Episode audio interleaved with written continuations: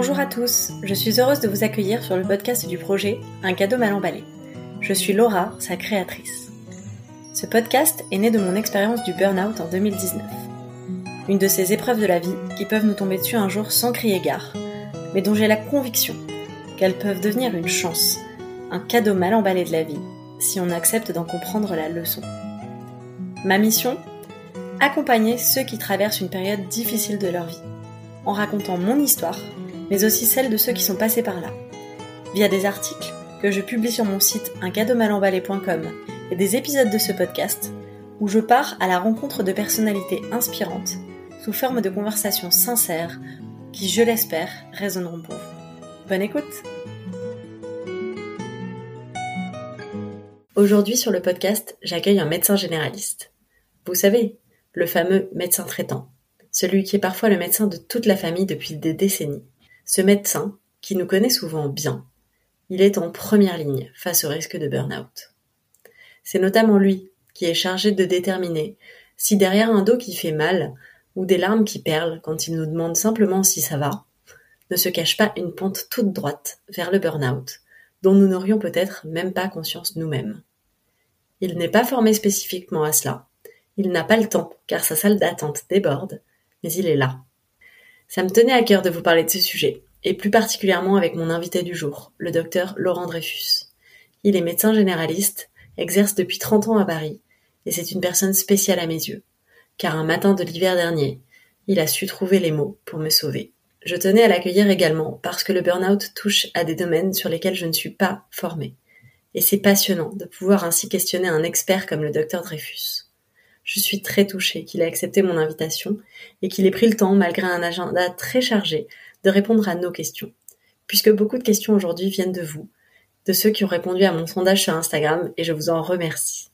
Maintenant, place à l'épisode. Je suis très heureuse de partager avec vous ma conversation avec le docteur Laurent Dreyfus. Euh, bonjour docteur, je suis vraiment ravie de vous accueillir sur le podcast. Est-ce que vous pourriez vous présenter s'il vous plaît?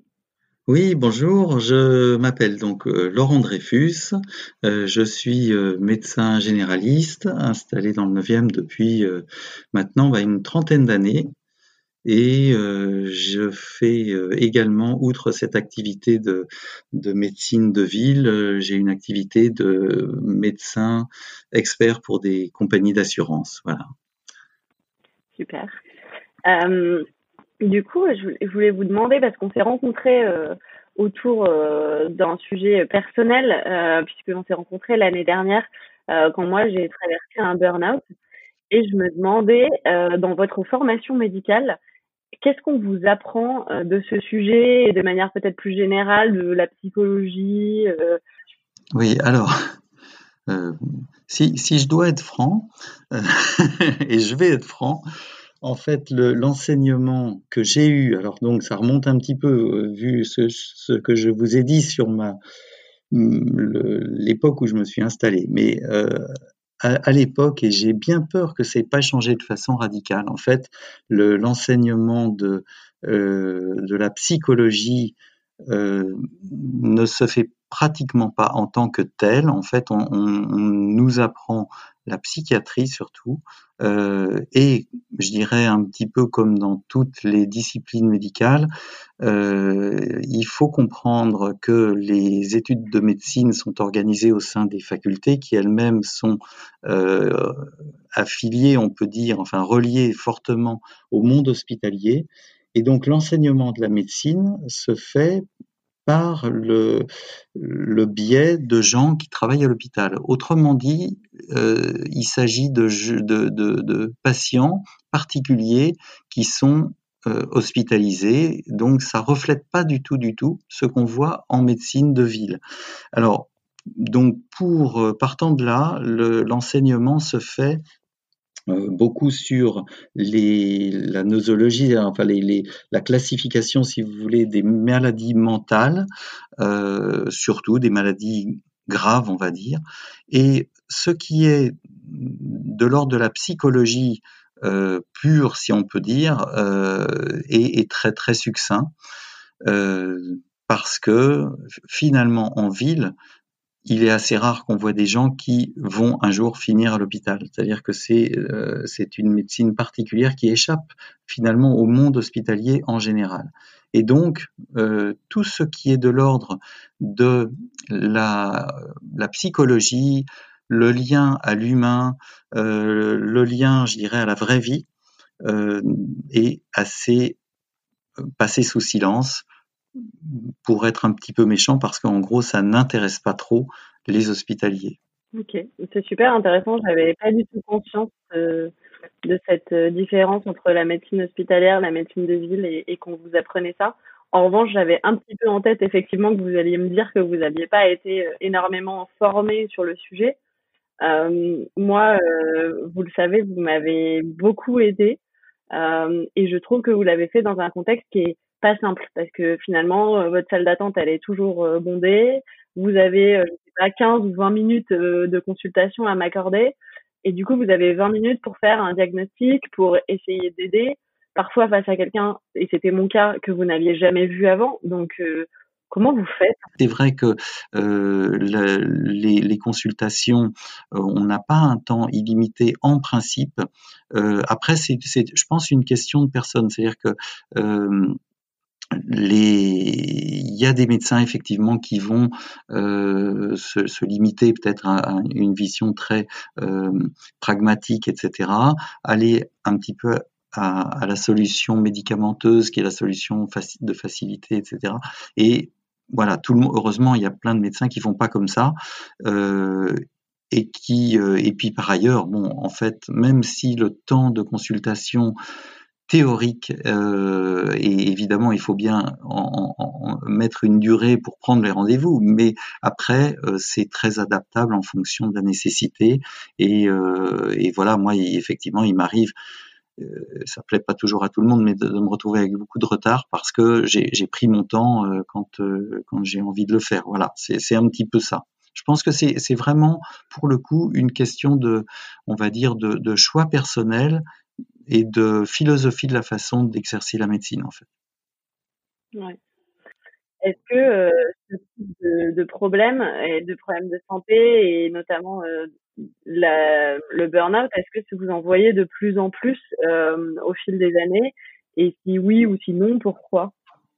Alors, effectivement, euh, bon, moi j'ai une patientèle qui n'est pas exactement celle de tous les médecins généralistes, donc je ne peux pas parler pour tout le monde, mais euh, moi j'ai effectivement beaucoup de, gens qui viennent parce que euh, ils ont leur bureau pas loin, c'est un quartier de bureau, il y a pas énormément d'habitants, donc voilà, c'est une patientèle qui va être euh, beaucoup dans les âges de l'activité professionnelle. Voilà.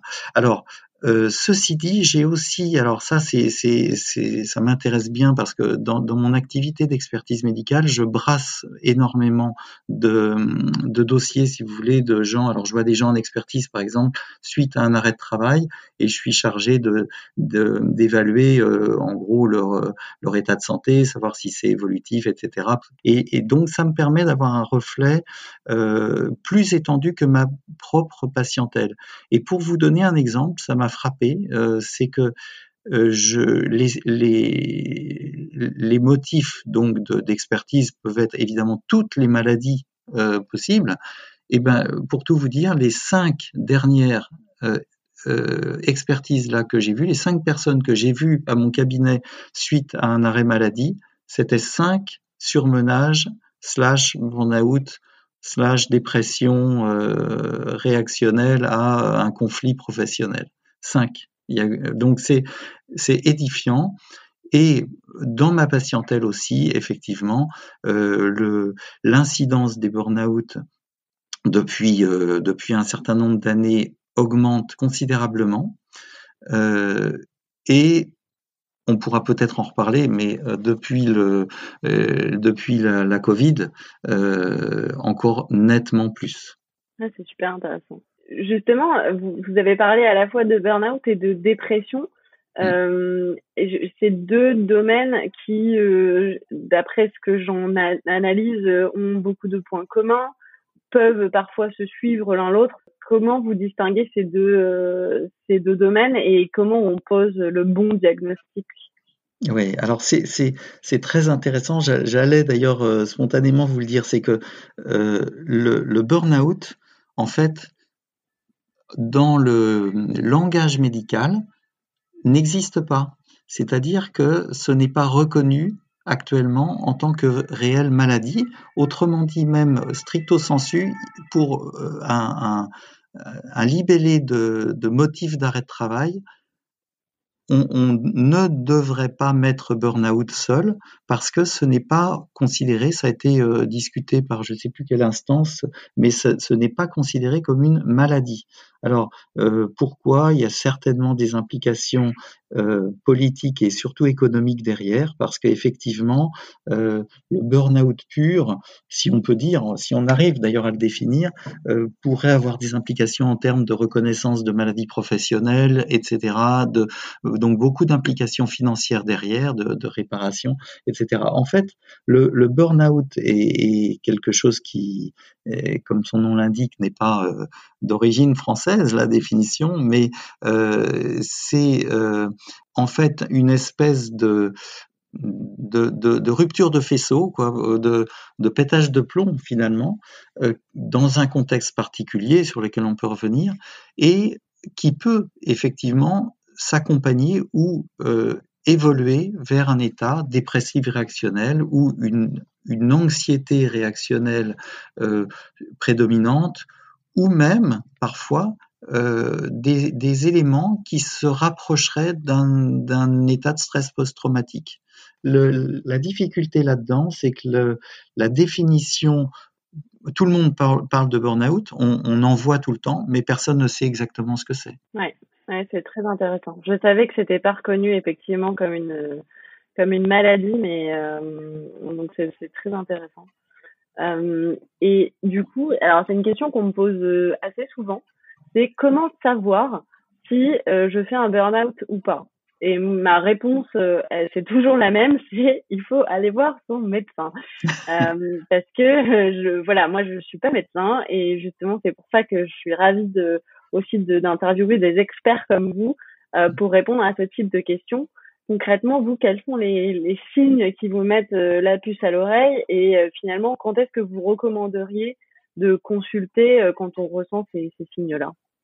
Oui, alors effectivement, la, grande difficulté euh, pour les, patients de, savoir s'ils doivent aller consulter, c'est que justement, ça fait partie, souvent, la plupart du temps, ça fait partie du, euh, du déroulement euh, des choses qui aboutissent au burn-out, c'est justement le fait qu'on ne se rend pas compte de ce qui se passe.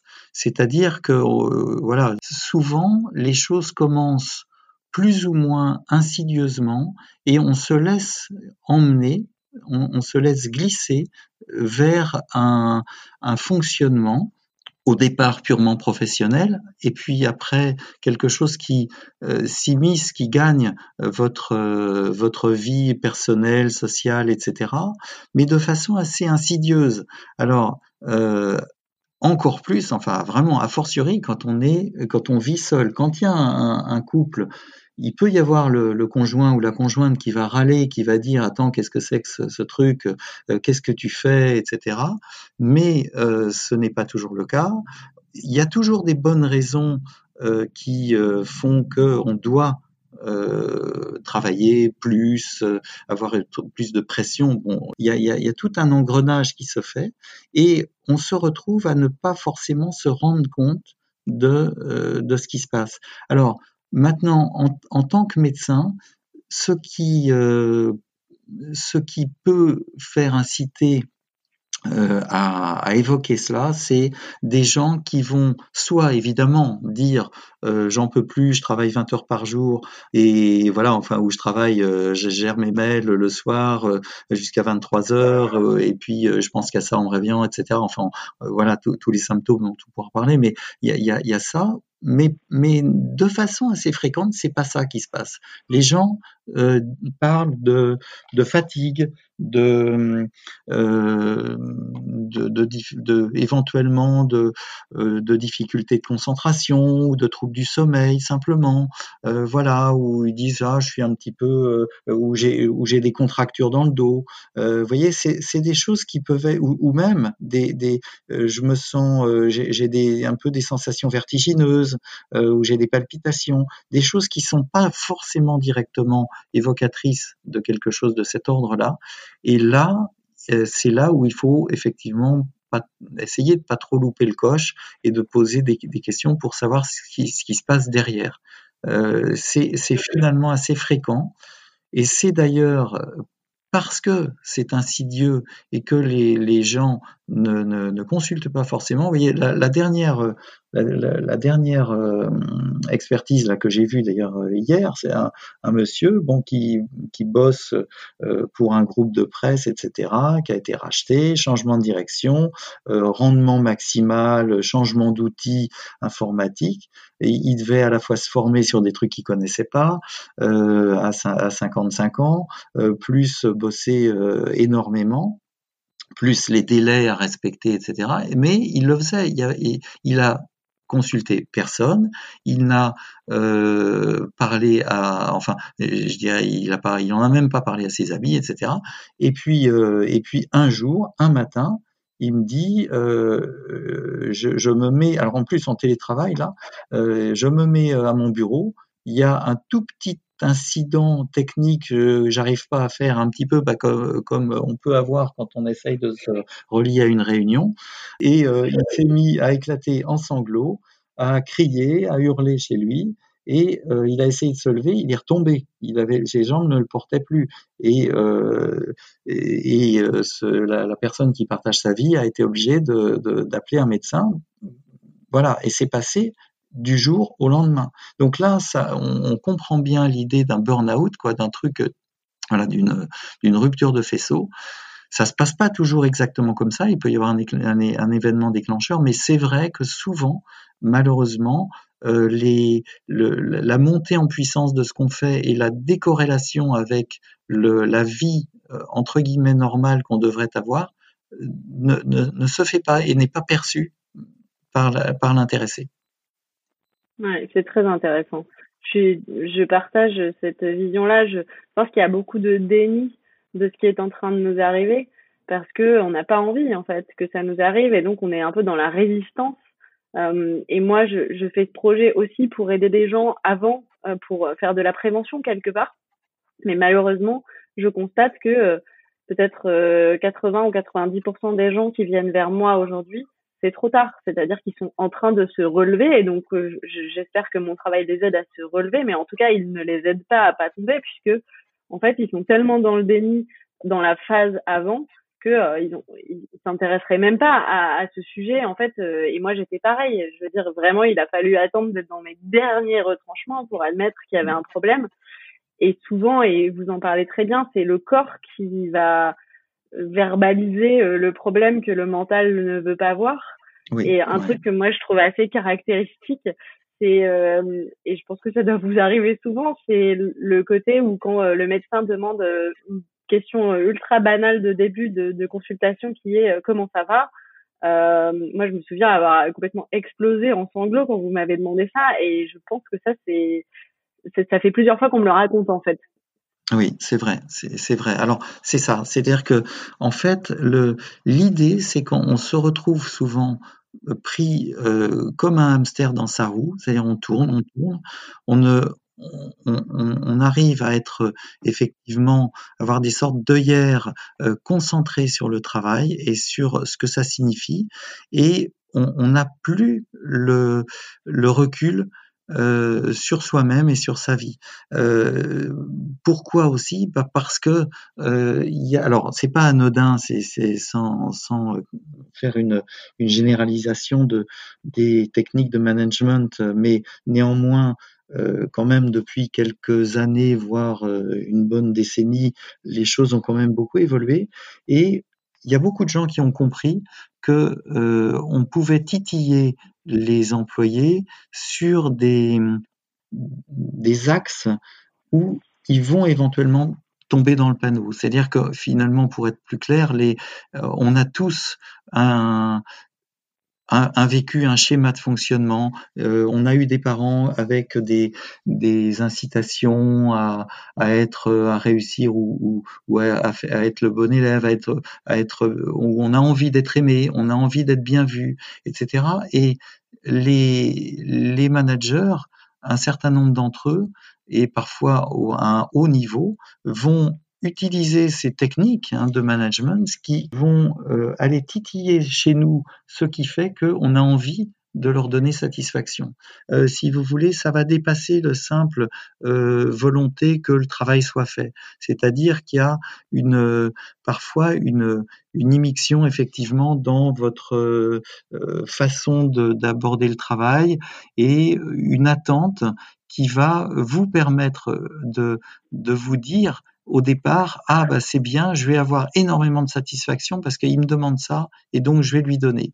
Et en fait, insidieusement, on, se retrouve, alors d'autant plus que même sans aller jusqu'au télétravail, mais les, voies de, communication avec les, mails qui vous arrivent sur votre téléphone perso, euh, voilà, ou, ou le week-end ou le soir, etc., fait qu'on n'est jamais complètement coupé du travail comme c'était le cas il y a, il y a 30 ans. Euh, eh bien, en fait, les, vous vous retrouvez finalement à avoir quelqu'un qui compte pour vous pas seulement en termes de manager, mais quelqu'un qui où, vous avez une espèce d'investissement affectif, même si vous en rendez pas compte. Je ne sais pas si je suis clair ou pas du tout. Ouais, tout à fait. Je, je suis, je partage ouais, cette vision. Je, je pense qu'il y a à la fois euh, aussi un, enfin pour pour connaître un peu la réalité de l'entreprise. Euh, il y a beaucoup de gens qui se retrouvent managers en étant un peu jetés dans le grand bain, hein, qui n'ont pas mmh. forcément euh, les bons outils pour le faire, et du coup parfois cette cette position-là, qui est pas forcément la bonne, elle est prise euh, complètement inconsciemment. Mmh, et euh, aussi sur ce que vous dites, sur ce, ce côté envie de faire plaisir et, et placer sa valeur euh, dans, dans les choses qu'on fait pour faire plaisir à son boss. Mmh. En fait, ça, je, je c'est dingue de voir à quel point effectivement il y a une sorte de schéma reproduit par la plupart des gens qui ont vécu un burn-out de vouloir toujours très bien faire, être un bon élève. Et ça, ça prend racine dans l'enfance. Et d'ailleurs, enfin, ça me fait penser à quelque chose que vous m'aviez dit qui a, qui a tout changé pour moi. C'est, c'est que je, moi, je culpabilisais beaucoup de d'être arrêtée, de, de retourner chez moi. Et vous m'aviez dit euh, que vous soyez chez vous euh, sur votre canapé euh, à boire un thé ou que vous soyez au bureau en train de faire des choses incroyables, vous êtes la même personne et donc vous avez la même valeur. Oui. oui. Et, et ça, en fait, à la fois c'est très juste et je, intellectuellement je, je l'entends et en même temps c'était totalement à l'encontre de ce que je ressentais. J'avais l'impression que je n'avais de valeur que parce que j'avais ce travail, que je me démenais pour faire avancer mes projets et que probablement je reliais en tout cas euh, inconsciemment l'amour de mes proches à ça. Mmh. Je me disais les gens m'aiment parce que je fais tout ça et si je ne le fais plus, qu'est-ce qui va se passer? Et vous m'avez fait prendre conscience de ça. Oui, oui, oui, c'est vrai, c'est fondamental, enfin, pas seulement dans ce domaine-là, mais c'est fondamental, en fait, le, le, le mélange qui se fait, si vous voulez, c'est le mélange entre euh, ce, qui on est et ce qu'on fait. Et en fait, c'est-à-dire qu'on vous assimile à, à, ce que vous avez fait. On dit tu es, euh, ce, tu es ce que tu fais. Or, non, c'est pas comme ça que ça se passe. Euh, on, on, existe en tant que personne et après on fait ou on ne fait pas. Et d'ailleurs, c'est parfois, euh, euh, enfin bon, je, je sors à peine, enfin presque du sujet, mais si vous voulez, je vois moi beaucoup de, de gens qui se posent des, des, questions, qui se remettent en question, et alors en particulier depuis le confinement, sur leur destinée professionnelle, en disant en fait euh, bah là euh, que je suis chez moi et tout ça hein, je, me rends compte que finalement euh, c'est pas ça que j'ai envie de faire. Et, si on approfondit un petit peu ils vous disent bah en fait j'ai fait telles études parce que parce que je, pouvais le faire. Et je me retrouve à, être à, un, je sais pas moi, un banquier, un, un commissaire au compte, un huissier, un truc, tout ça, euh, ce genre de, de truc, parce que euh, finalement c'était assimilé à je, serai ce que je fais. Puisque je peux le faire, alors en particulier des gens qui ont effectivement des, comment dire des capacités, euh, des aptitudes qui, ont été gâtées un petit peu par la nature de ce côté-là, et eh ben comme ils peuvent faire, ils vont faire ça et ils vont ils vont se retrouver assimilés à ça. Et en réalité, ils oublient là-dedans qui ils sont et s'ils se repenchent sur qui sont leurs valeurs, etc. Et eh ben en fait, ils s'aperçoivent que c'est pas du tout ça qu'ils veulent faire je fais très vite, mais j'ai vu en expertise justement un jeune, il y a, très peu de temps, euh, il était euh, euh, clerc d'huissier, donc destiné, il avait fait des très bonnes études, destiné à être huissier. Alors les parents étaient tout contents, vis-à-vis des amis, ça le fait, tout le bon, c'est voilà costume, cravate, tout ça. Bon, et puis lui, il a fait pareil, il a fait un, burn-out total. Il s'est rendu compte qu'il a, il a craqué. Et puis quelques jours après son craquage, il y a euh, le, plombier qui est venu changer sa, son ballon d'eau chaude. Et puis il me dit, je me suis intéressé à ce qu'il a fait, j'ai parlé avec lui, euh, ça m'a intéressé. Le gars m'a proposé d'aller faire sa tournée avec lui pendant deux jours, donc je l'ai accompagné toute la journée. Et là, je vais faire une formation pour devenir plombier parce que c'est un métier qui a du sens pour moi, c'est utile, on fait du bien aux gens, on est accueilli, etc. Bah, vous voyez, c'est extraordinaire. Alors évidemment, ça fait pas pareil, ça fait moins classe au départ quand vous dites je suis plombier par rapport à je suis huissier. Euh, et puis on gagne moins, enfin oui encore, mais bon, vous voyez, donc c'est ce sujet-là effectivement entre l'être et l'avoir, entre l'oubli de qui on est euh, quand on est pris dans ce, cette spirale du monde professionnel, c'est, ça peut être redoutable. Mmh. c'est très intéressant. Euh, j'avais une question sur les déséquilibres hormonaux. Est-ce que vous pensez qu'il peut y avoir un lien entre un déséquilibre hormonal et le burn-out? C'est une théorie toute personnelle, mais que je partage avec quelques personnes. Euh, dans mon cas, euh, le, le burn-out euh, est né quelques jours ou semaines à distance de l'arrêt d'une contraception hormonale que je prenais depuis une quinzaine d'années. Mhm. Et moi, j'ai l'impression, en tout cas, que à partir de, du moment où je me suis libérée de, de, ce, de, ces hormones qui équilibraient, en fait, enfin, qui masquaient en réalité mon, mon cycle, euh, tout a commencé à, à, aller mal. En fait, j'ai commencé à me sentir vraiment pas bien au point que j'ai fait euh, euh, beaucoup d'examens. Enfin, moi, j'étais persuadée d'avoir une maladie en fait. Euh, il s'est avéré que c'était pas le cas, mais pour autant, euh, j'ai l'impression que ça m'a profondément chamboulé. Est-ce que vous pensez qu'il peut y avoir un lien? Ben, En fait, ce qui me vient, c'est que effectivement, quelqu'un qui va, enfin, ce qui, comme ça, quelqu'un qui va arrêter une contraception qu'elle avait depuis un, bon, bout de temps. Il y, a, il y, a, deux éléments. Il y a le fait que, comme vous dites, je, je retrouve mes cycles. C'est un, justement, ça fait écho à ce qu'on disait avant, on se retrouve plus lié à soi-même, c'est-à-dire à ce qui se passe au niveau de son corps et en plus dans ce qu'il y a de presque peut-être de plus important, c'est-à-dire la, euh, comment dire, l'identité de femme, c'est-à-dire que vous avez vos cycles, vos, les, caprices éventuellement euh, euh, d'un mois sur l'autre, des règles, etc.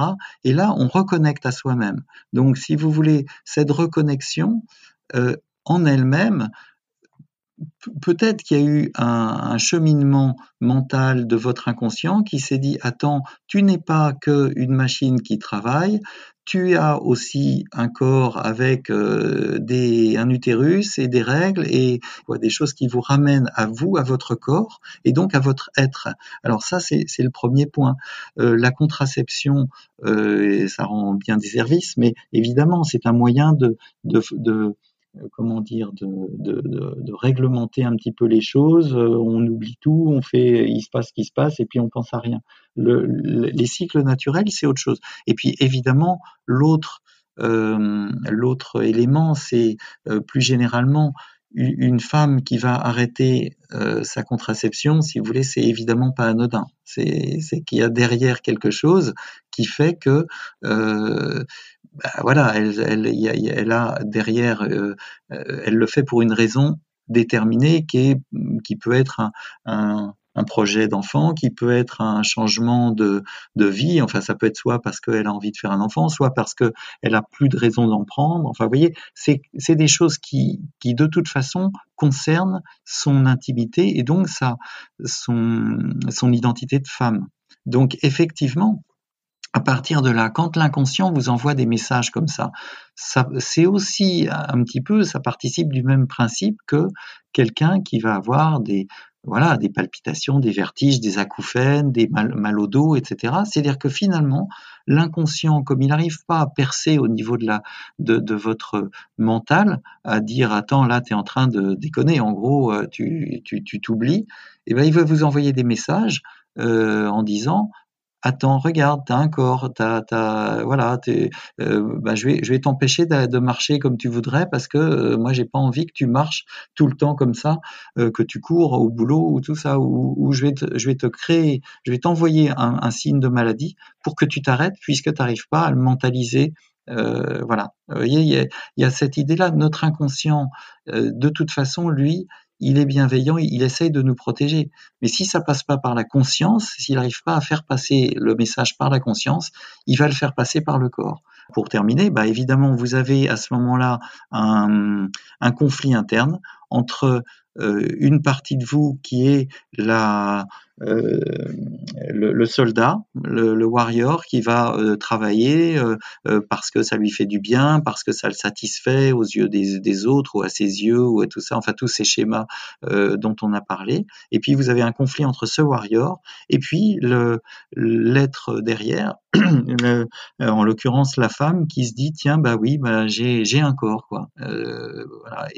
et donc c'est oui, mais non, mais je, je veux pas que tu m'embêtes avec ça. Bah oui, mais moi j'ai envie que tu, tu en, en, tiennes compte. Et comme on trouve pas de solution, bah, il y a un moment, ça peut euh, exploser d'une façon ou d'une autre. Mmh. c'est très juste. Je l'ai vraiment vécu comme ça, comme une sorte de, de conflit intérieur, on va dire. Mmh. Ouais, ouais je, moi, j'ai trouvé important dans la prise en charge du burn-out d'avoir une prise en charge pluridisciplinaire qui a clairement commencé par le fait de, de vous voir. Mais ensuite, voilà, je me suis fait accompagner par divers autres praticiens. Je voulais avoir un peu votre avis là-dessus. Quel cercle de praticiens vous recommandez euh, pour accompagner quelqu'un euh, à travers un burn-out? Alors, en, euh, fait, je pense que le plus important, enfin même euh, la, seule chose importante, on va dire, c'est la, la qualité entre guillemets de, de la relation que vous avez avec la personne qui va vous accompagner. Euh, ça peut être un médecin euh, généraliste, ça peut être un psychiatre, ça peut être euh, un ou une psychologue, ça peut être euh, un sophrologue, ça peut être un acupuncteur, ça peut être un, ostéopathe. En, réalité, ce qui compte vraiment, c'est quelqu'un avec qui vous allez vous sentir suffisamment bien, en, en, lien, pour pouvoir euh, vous vous exprimer finalement et avoir votre place pour qu'il puisse euh, que la personne puisse vous accompagner, vous aider. Les seuls critères, c'est effectivement d'avoir quelqu'un qui soit suffisamment, on va dire, indépendant euh, par rapport à vous pour ne pas être que la relation soit pas trop perturbée. Autrement dit, c'est évidemment beaucoup plus compliqué d'être accompagné que par des amis ou ses parents ou euh, voilà son frère ou, voilà ou même son conjoint ça, ça c'est très très très important c'est primordial si, mais ça peut ne pas suffire du tout c'est logique que ça ne suffise pas parce que là hein, euh, se met à interférer dans le schéma bah, les, les peurs les peurs de l'autre aussi. Par exemple, les conjoints, c'est souvent assez compliqué, même s'il y a une bonne entente, parce qu'il ne sait pas gérer. Mais en ce qui concerne l'aide, euh, bah, je dirais ça dépend. Ah, euh, ça dépend vraiment du praticien et ça dépend de, de la qualité de ce qu'il va vous donner, de l'investissement qu'il va avoir. Euh, de façon, c'est vrai que parfois, parfois, mais là encore, évidemment, moi je ne vais pas généraliser, parfois on a plus de chances d'avoir un, comment dire, un, un accompagnement sur ce mode-là avec des gens qui vont prendre plus de temps, donc a priori plus des psychologues que des psychiatres, parce que, comme je vous disais, le psychiatre, souvent, bah, il y a la formation initiale et euh, le fait que ce sont des médecins qu'ils ont pas, ils vont pas prendre forcément assez de temps. Voilà, moi, malheureusement, je, je vous dirais pas, il faut absolument voir un psychiatre ou un médecin, machin, tout ça. Je pense que ce qu'il faut, c'est surtout voir quelqu'un, voilà, en, parler et, et, et voir quelqu'un. Ouais. Moi, si c'était simple, de toute façon, ça se saurait. Hein. Ça se saurait, voilà. ça se saurait. Je voulais aussi qu'on parle de la question de l'arrêt de travail, euh, parce que c'est quand même euh, souvent comme ça que ça se termine. Euh, J'ai plusieurs questions sur ce sujet. Enfin, je voulais juste que vous développiez un petit peu euh, votre vision du sujet. À, à, mhm. quoi ça sert un peu un arrêt de travail? Pourquoi souvent c'est assez long? Et comment euh, vous recommandez de l'occuper et, et, de gérer l'éventuelle culpabilité qui en, qui en découle? Voilà, oui. Alors effectivement, l'arrêt de travail, c'est c'est souvent quasiment comparable à une espèce d'exfiltration euh, d'un champ de bataille, quoi. C'est-à-dire que ou, ou un moyen de sortir le hamster de sa roue. C'est-à-dire que c'est très compliqué de, euh, si vous voulez, enfin c'est quasi impossible quand on est justement arrivé au burn-out, de pouvoir avoir le recul euh, sur soi si les, les conditions euh, qui ont généré le burn-out sont toujours présentes. C'est-à-dire que effectivement, si on est dedans, on peut pas se poser, on peut pas voir les choses différemment. Après, le, le fait que ça soit souvent long, euh, bah, c'est simplement le fait que quand on est, euh, euh, si vous arrêtez une semaine par exemple, vous ne pouvez pas décrocher finalement. Vous êtes dans tout de suite dans la gestion de comment je vais faire au retour pour rattraper le temps. Quelqu'un qui déjà bosse comme un, fou, si il se dit bah, en rentrant il va falloir que je mette les bouchées doubles, il va encore plus euh, exploser. Donc c'est pas une solution. En fait, l'idée c'est vraiment d'arriver à sortir de là jusque ce que votre cerveau soit capable de vous dire bon, je ne suis plus dans la même configuration, le travail s'éloigne et là je me euh, remets sur la selle de mon propre cheval, quoi, quelque part. C'est-à-dire, je, reconnecte avec moi. Euh, la nécessité, effectivement, c'est d'avoir le temps de, voilà, de, pouvoir se, retrouver, voire se trouver, parce qu'il y a des gens qui font un burn-out euh, parce que depuis le bac, en gros, ils ont été dans la performance, dans le rendement, dans les études, les concours, les machins. Après, ils cherchent les meilleurs stages et après, ils cherchent les meilleurs postes et ils sont partis à fond et ils ne s'en sont jamais posés. Et donc, il faut arriver à sortir. C'est le fait d'arriver à se retrouver, à se voir comme un, simplement un humain, quoi. Un humain et, et, et, de se retrouver face à euh, un arbre avec euh, euh, avec des feuilles, à un ciel bleu, à des petits oiseaux et, et, et, tout ça, et qui vous disent ah mais en fait voilà c'est ça c'est ça la vie quoi, c'est le monde existe quoi. Enfin il y a vraiment un, un, un, truc qui parfois est spectaculaire. Hein.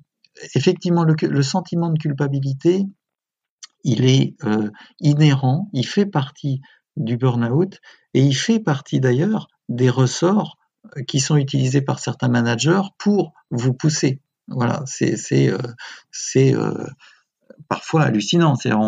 Le boulot décide de supprimer euh, trois postes, on vous colle le boulot de trois personnes en plus du vôtre et on dit ah bah oui mais il faut parce que sinon là, ça va pas marcher, ça va pas tourner, il faut absolument que tu fasses ci, que tu fasses ça et vous vous retrouvez à le faire. Mais en fait, c'est quand même extraordinaire parce que on, quand on en est sorti, on se dit mais en fait, mais mais c'est pas moi qui ai décidé de, de, de supprimer les trois postes. Quoi.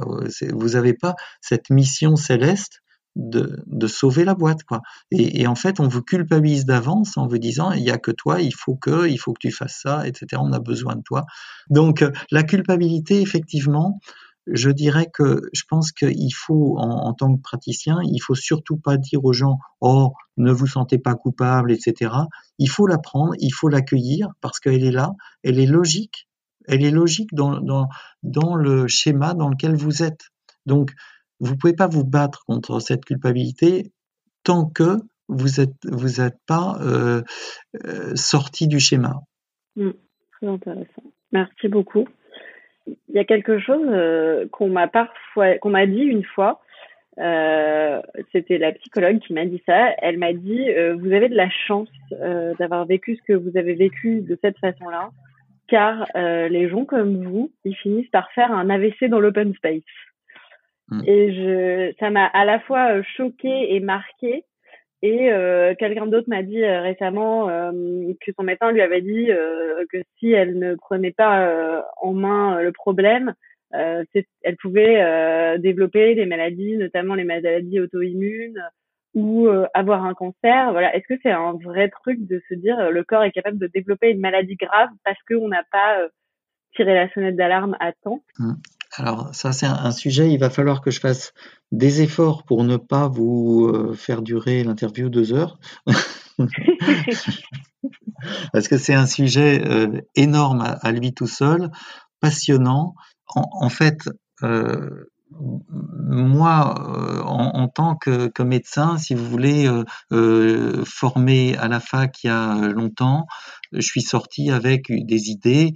Bah voilà, les, maladies, il y a les maladies organiques, comme on dit, donc les les, organes qui, qui marchent de travers avec tout ce que vous voulez, les cancers, les machins comme ça. Et puis vous avez les maladies psychiatriques. D'ailleurs, dans l'enseignement et dans, tout ça, c'est des disciplines à part. Et euh, on vous dit, ah, est-ce que c'est physique? Ou est-ce que c'est psychosomatique en gros? Voilà. En fait, ça remonte à très très longtemps, euh, euh, même à la, Renaissance en fait, quand au départ les médecins étaient complètement reliés à un truc un peu sacré. Après, il y a eu donc il y avait ce mélange avec le, le, le spirituel, bon, la religion, etc.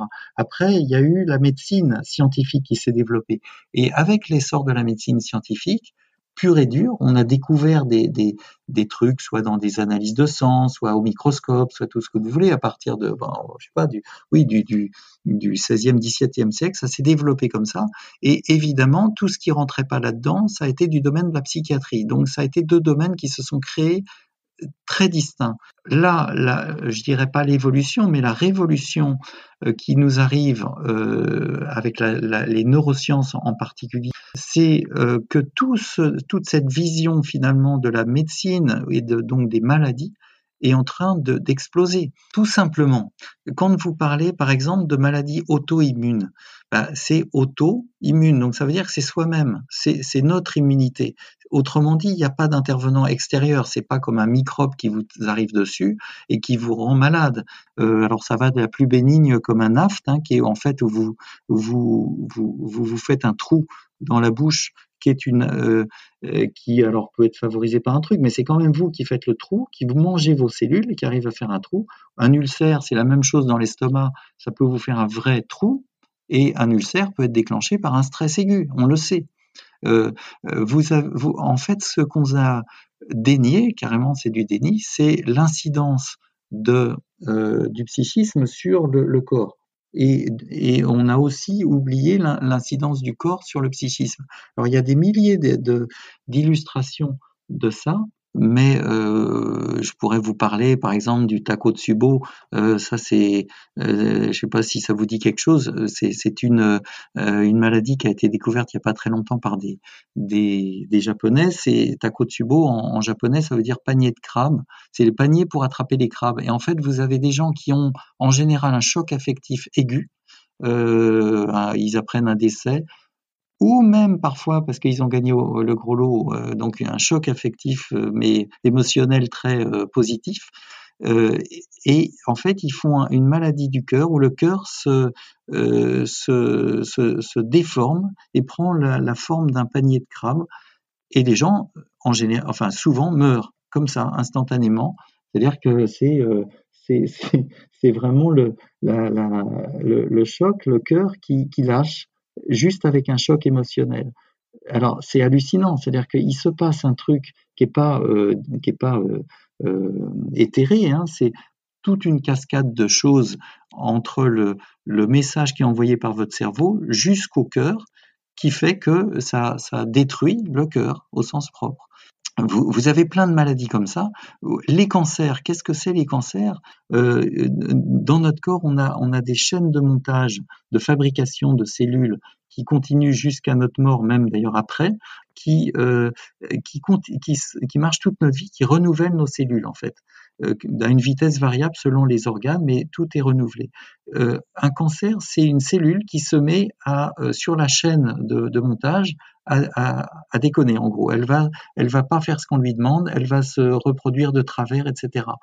En fait, nous faisons euh, tous les jours presque des, des micro débuts de cancer, c'est-à-dire qu'on a continuellement des cellules qui se mettent à, marcher de travers.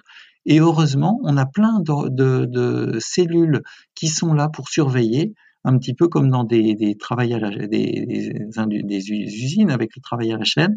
Vous avez des gens qui surveillent, des cellules qui surveillent, et dès qu'il y en a une qui se met à pas faire ce qu'il faut, elle est euh, éliminée, elle est mangée, et puis euh, tout, tout va bien. Voilà, ça c'est ce qui se passe tous les jours dans notre corps. Quand vous avez un problème, que vous êtes fatigué, que vous êtes euh, épuisé ou que vous avez un choc affectif, euh, les, tout ce qui est euh, de ces cellules sont euh, moins vigoureuses, moins attentives.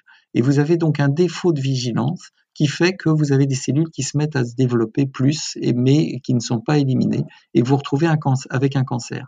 Alors c'est effectivement une réalité euh, là qui est admise par tout le monde. Alors plus ou moins selon les cancers. Hein, il y a des trucs où on sait que c'est assez euh, clair. Il y en a d'autres c'est plus compliqué de le prouver. Mais euh, effectivement, ça, ça, ça, fait une corrélation subtile mais néanmoins réelle entre le psychisme, notre état mental et notre, notre fonctionnement du corps. Et puis après, euh, pour faire très court, parce que là, ça serait aussi un chapitre, vous avez tout ce qui a trait à notre microbiote intestinal. C'est-à-dire qu'en fait, notre microbiote intestinal, donc toutes les bactéries qu'on héberge euh, à l'intérieur de nous, euh, sont influencées par notre, euh, par notre état psychique, d'une part, c'est-à-dire qu'on va d'abord on va pas manger les mêmes choses, donc en fonction de ce qu'on mange, on va pas avoir le même microbiote, mais on va aussi euh, modifier euh, modifier ça en fonction de notre état général, de, bonne santé, etc.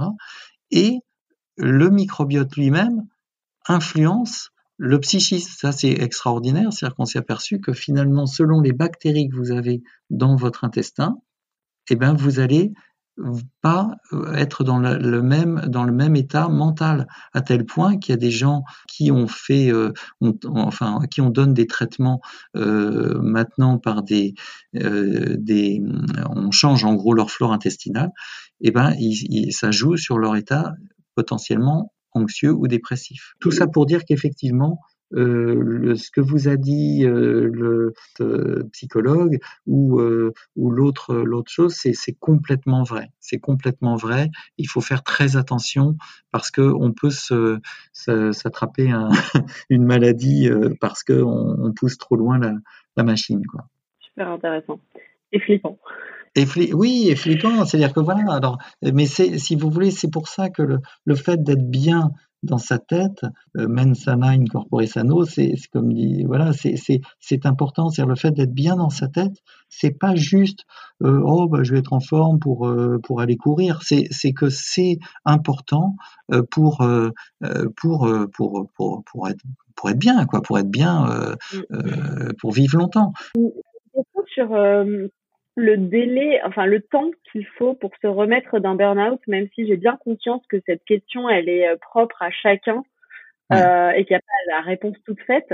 Est-ce que vous pensez qu'un jour, on peut se dire, euh, ça y est, c'est fini Et si oui, euh, au bout de combien de temps? Oui, alors, je, je pense que c'est vrai que c'est une question, évidemment, où je ne vais pas vous dire une réponse de 77 jours et, demi, euh, c'est euh, extrêmement variable.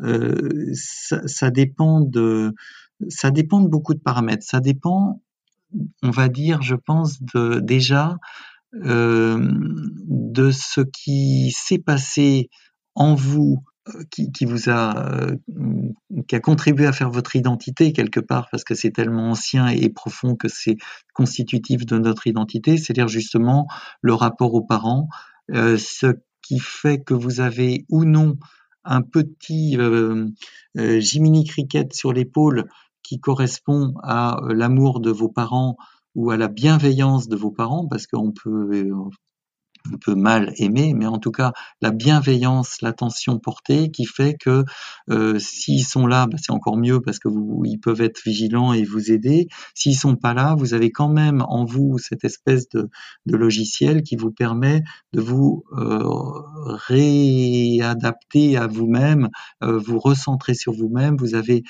quelque chose qui une espèce de boussole interne qui fait que vous allez vous retrouver. Mais tout le monde ne se retrouve pas. Il y a des gens qui ne se sont jamais trouvés. Et là, les gens, comme je vous disais, les gens qui sont partis billes en tête depuis euh, euh, le CP pour être euh, ce, qu'on attendait d'eux, eh ben, c'est plus compliqué parce qu'il faut carrément créer votre propre identité à partir du choc qui vous a sauvé. Parfois, c'est une chance. C'est-à-dire, ça vous permet de, de pas seulement d'éviter des maladies, mais avant d'avoir euh, la retraite ou avant d'être euh, euh, au, bout de votre vie, de vous dire ah en fait c'est pas du tout ça que je veux faire de ma vie, vous voyez. Donc voilà, il y a, ça qui joue. Et puis évidemment il y a la qualité de, l'accompagnement que vous avez. Si vous avez trouvé quelqu'un psy ou psychologue ou ce que vous voulez qui vous accompagne, qui vous aide et qui et avec qui vous pouvez vraiment évoluer favorablement euh, ça joue. Après, vous avez aussi la capacité. Il y a des gens, ils sortent du burn-out, ils ont tout de suite l'idée qu'en fait, euh, ce qu'ils adorent, c'est euh, faire du piano et ils vont se mettre à, se lancer à fond dans le piano ou, ou n'importe quoi. Voilà. là, bien sûr, vous remettez le pied à l'étrier de quelque chose qui est en, accord avec vos valeurs, etc. Et, et vous pouvez repartir plus vite vraiment c'est très variable. Ce qui me paraît clair, c'est que on, pas, euh, peut pas envisager de se remettre entre guillemets euh, en moins de plusieurs mois. Après, juste pour terminer, euh, un peu comme pour tout, pour toutes les épreuves de la vie, je pense que l'objectif n'est pas il faut faire attention aux termes, si vous voulez. C'est euh, c'est un petit peu comme les, les gens qui disent ah j'ai refait ma vie avec euh, avec quelqu'un d'autre. Non, on fait jamais sa vie. C'est-à-dire que quel que soit ce qui se passe, ça s'intègre dans votre vécu. Il faut justement travailler, non pas à rejeter ça, mais à l'accueillir, en faire quelque chose, bah, comme vous le faites, vous, là, justement, euh, quelque chose de positif, où vous êtes en accord avec vos valeurs, vous allez aider les gens, vous, vous, vous en tirez quelque chose de bénéfique pour vous et pour les autres. Euh, donc ça, c'est génial. Et je pense qu'il faut accueillir ce qui s'est passé, l'intégrer dans son cursus, un petit peu comme euh, quand on voit les, les stries euh, dans, dans, les arbres où on peut reconstituer que 50 ans avant, il y a eu une grosse sécheresse et qu'ils ont souffert, mais c'est inscrit dans leur, dans leur dans leur tronc, quoi, dans leur. Euh, euh et ça, euh, je pense que l'idée, c'est euh, ne pas l'occulter, ne pas vouloir s'en débarrasser ou se dire maintenant j'oublie, je pars, youpi, je suis dans une autre vie. Non, on est dans la même, enfin, on est soi-même, on continue sur son cursus et on l'incorpore dans son vécu. Et puis on fait autre chose. Et voilà. Et après, voilà, moi je dirais, pour répondre plus prosaïquement, c'est souvent entre, je sais pas, dans les meilleurs cas, trois mois, et, ça peut être un an, ça peut même être parfois même plus que ça. Euh, et finalement, si on ramène ça à sa vie, je veux dire, quelqu'un qui va carrément se trouver, euh, créer son identité, aller vers ses, être en accord avec ses valeurs, euh, changer sa vie, bah, ça peut, c'est un an, c'est finalement pas tant que ça. Hein. Donc voilà. Tout à fait, et je, je partage cette vision de se dire que c'est c'est long de se trouver, euh, de se retrouver ou de se trouver. Euh, et je partage vraiment votre vision du fait qu'on ne redevient jamais vraiment comme avant. Et d'ailleurs, de toute façon, c'est, je pense qu'au départ, on, on fait ce qu'on voudrait. On voudrait que la vie reprenne comme avant le séisme, mais en réalité, non seulement c'est impossible, mais en fait c'est pas souhaitable de se remettre mmh. dans la roue dont on parlait tout à l'heure. En fait, euh, aujourd'hui, euh, moi c'est j'ai conscience que je ne serai jamais comme avant et que mmh. c'est pour le mieux. Oui, c'est ça. Et qu'il me reste probablement, si j'ai de la chance, 50 ou 60 ans à vivre, voilà. dont 30 ou 35 à travailler, et donc une chance finalement de de, de faire enfin ce que j'aime, euh, en tout cas d'avoir la, chance de me poser la question déjà de ce que j'aime euh, et ensuite mmh. d'essayer de le faire. Quoi. Ouais, ouais, ouais. Euh, mmh. J'ai une avant-dernière question sur euh, sur les rechutes parce que voilà c'est un sujet qui préoccupe pas mal de gens. Je crois savoir que quand on a fait un épisode dépressif, on est plus à risque que ça nous réarrive. Euh, est-ce que vous, vous voyez beaucoup de gens euh, qui ont fait euh, une rechute et est-ce que vous avez des conseils pour éviter que ça arrive? Alors, c'est très intéressant parce qu'en fait, si vous voulez, il y a, plusieurs façons de voir les choses. Quand on parle de dépression, effectivement, alors là, on, tombe dans les, difficultés des interprétations des statistiques. C'est-à-dire que si on parle des dépressions, bah, voilà, ça c'est de la, la, statistique pure et dure. On va dire à quelqu'un qui a fait déjà une dépression a beaucoup plus de risques de faire un état dépressif ou une rechute que quelqu'un qui n'en a jamais fait. Bon, ça c'est clair, c'est sûr. Mais en réalité, ça n'a pas tellement d'intérêt pratique parce que ce qui se passe, c'est surtout il faut savoir si euh, si on est toujours dans la même configuration, quand on parle de dépression, déjà, on ne parle pas forcément de ce que nous, là, on évoque, c'est-à-dire le burn-out. Pour le burn-out, bah, justement, euh, compte tenu de tout ce qu'on a dit, justement, c'est la bonne transition, c'est que quand vous avez fait un burn-out, vous, vous, en êtes sorti. Donc, ça veut dire que vous avez compris des trucs. Ça veut dire que vous n'êtes plus la même ou le même. Et euh, vous allez, a priori, pas forcément retomber dans le même panneau si euh, vous avez bien intégré ce qui s'est passé. Ouais, c'est ça qui est intéressant, c'est que c'est qu'en fait il y a une, une leçon, je pense, à apprendre sur soi et, et ma vision, c'est que tant qu'on n'a pas compris la leçon, elle nous revient. Et c'est c'est pas que pour le burn-out, hein, c'est pour euh, toutes les leçons de la vie.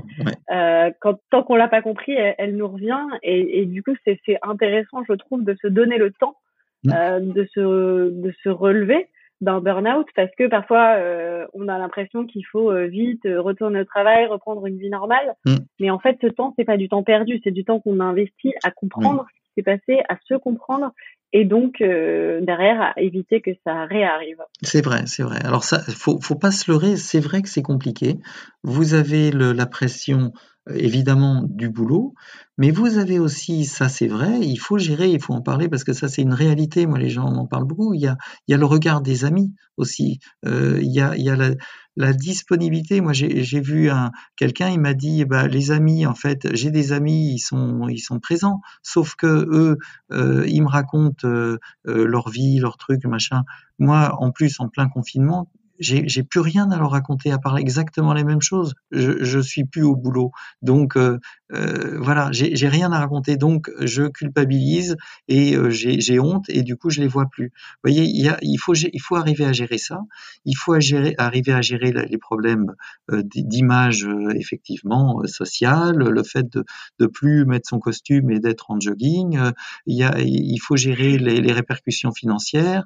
Une dernière question, c'est du coup vous en avez un tout petit peu parlé à un moment donné, c'est en lien avec le coronavirus et le contexte actuel. Euh, vous aviez l'air de dire que vous voyez plus de gens en situation de surmenage avec le contexte actuel. Est-ce que vous pouvez juste nous en dire un mot? Mmh, Oui. Alors en fait, alors il y, a déjà un truc qui est très presque évident, c'est que euh, il y a beaucoup de gens qui sont davantage ou exclusivement en télétravail. Bah, le télétravail euh, que, que, je trouve très très bien, hein, moi je suis, je, je, trouve ça génial pour à plein d'égards. Euh, euh, on s'aperçoit que la rentabilité des gens est meilleure, on s'aperçoit que évidemment ils n'ont pas la fatigue des transports, euh, surtout quand vous faites une heure aller ou plus et une heure retour. Tout ça c'est très bien. Le, le risque du télétravail, enfin la difficulté du télétravail, de compartimenter, parce que déjà, en temps normal, même quand vous allez au bureau, comme je disais, il y a des mails euh, à gérer, etc. Quand vous êtes un, un poste de cadre ou autre, bon, euh, c'est compliqué. Mais quand vous êtes en télétravail, la scission, la compartimentation entre le moment où vous travaillez et le moment où vous travaillez pas est très difficile à faire. Alors, c'est un truc qui est, qui est, qui est dangereux. Il y a même euh, bah, il y a le fait que vous êtes, vous avez le même unité de lieu pour le travail et pour la, vie, euh, votre vie. Donc c'est pareil, c'est des trucs qui sont compliqués où il faut arriver à se discipliner euh, par rapport à ça pour pour éviter de trop se faire envahir. Ça c'est c'est le premier point. Et puis, euh, de façon plus générale, bah, vous avez l'ambiance actuelle avec euh, le, la morosité, euh, l'ambiance économique, la crainte, le fait que les boîtes ont, un peu éventuellement l'attention, la, la, la, tentation de vous faire travailler plus pour rattraper le coup, euh, etc. Pas partout, mais ça peut être ça. Euh, cette, cette angoisse par rapport à ce qui va se passer, qui fait que vous avez encore moins envie de quitter votre boîte si vous n'êtes pas bien dedans, en vous disant bah oui, mais c'est pas le moment que j'essaye de trouver un autre boulot. Euh, donc vous restez. Euh, toute cette pression-là euh, est importante. Et alors en, en, en ouvrant encore la, la, focale, vous avez cette comment dire, vous avez cette ambiance euh, depuis euh, le, le, confinement qui fait qu'il y y a un côté accélérateur de particules, c'est-à-dire qu'en fait, toutes les questions existentielles qu'on peut se poser euh, finalement assez rarement quand euh, on est dans notre train-train quotidien, elles sont acutisées par cette situation, c'est-à-dire qu'en finalement vous avez vous avez cette confrontation à la mort quand il y a si vous regardez un peu trop les infos vous avez le, le compteur avec combien il y a eu de morts aujourd'hui hier c'est hyper anxiogène. Vous avez toutes les nouvelles qui sont qui sont quand même extrêmement angoissantes. Et un truc intéressant moi, ce que j'ai vu, c'est que quand il y a eu le, premier confinement, finalement, les gens, ça allait pas si mal que ça. Et, on va dire, je, me suis posé la question, quand il y a eu le déconfinement, moi, j'ai vu énormément de gens qui étaient pas bien, qui étaient anxieux, qui étaient euh, effectivement en, en, en pré-burnout. Et je me suis dit, c'est bizarre puisque ça va mieux. Et en fait, ce qui se passe, c'est que il y avait, je pense, hein, il y avait euh, pendant le confinement une idée, bon, ben, on lutte très bien, on fait un effort, mais ça va s'arranger. Euh, et l'idée aussi que rien ne sera plus comme avant, tout, on va changer, les choses vont changer, ça va peut-être me permettre d'aller mieux, d'être autrement, parce que voilà. Et finalement, quand il y a eu le déconfinement, les, réflexes, les, schémas de fonctionnement sont revenus beaucoup. Et finalement, les gens ont, été désarçonnés, voire désemparés par le fait que finalement, il n'y avait rien qui avait changé. C'est-à-dire, ça recommençait pareil, avec la même pression au boulot, le même truc, la même ambiance, etc., la même structure de fonctionnement. Et là, il y en a beaucoup qui ont décompensé et qui se sont écroulés. Vous voyez? Oui, tout à fait pense effectivement que ces périodes où on est beaucoup plus euh, centré sur soi, euh, privé un petit peu de des loisirs et de tout ce qui fait qu'on peut se laisser un petit peu porter par la vie sans se poser mmh. trop de questions en allant de dîner en brunch du dimanche. Voilà. Là aujourd'hui, mmh. euh, le fait d'en être privé, ça ça oblige un peu à regarder sa vie en face et à et à se demander si on en est heureux.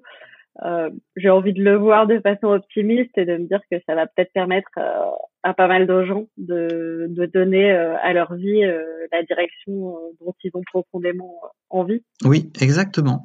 Exactement. Il se passe des belles histoires aussi. Hein. Il n'y a, pas que du positif et que du négatif. Il y a du positif dans cette situation actuelle. Il y a des, voilà. Moi, je pense qu'il y, a un côté accélérateur de prise de conscience de certaines choses euh, et, quelque part, bah, ces questions existentielles, c'est pas plus mal de se les poser euh, le plus tôt possible dans sa vie, puisque elles vont un jour en principe arriver. Donc autant les gérer quand on est euh, quand on est jeune et qu'on a plein de, de belles choses à vivre quoi. Super. Bah, écoutez, je voudrais vraiment vous dire un grand merci de m'avoir consacré tout ce temps aujourd'hui et d'avoir partagé euh, autant de, choses qui vont, je suis sûre, intéresser les gens qui écouteront le podcast. Euh, donc merci beaucoup. Eh ben merci, merci beaucoup à, vous. Et puis ça me, moi, ça m'a aussi plu de pouvoir aussi participer. Et puis si je peux apporter une petite contribution qui est que ma vision personnelle, mais euh, ça me, ça me, ça me plaît bien. Voilà. Merci d'avoir écouté cet épisode. Si vous l'avez aimé, abonnez-vous au podcast sur votre plateforme d'écoute préférée pour ne rater aucun épisode. Et si ça vous plaît, le meilleur moyen de le faire découvrir à d'autres est de me laisser un avis 5 étoiles. À très vite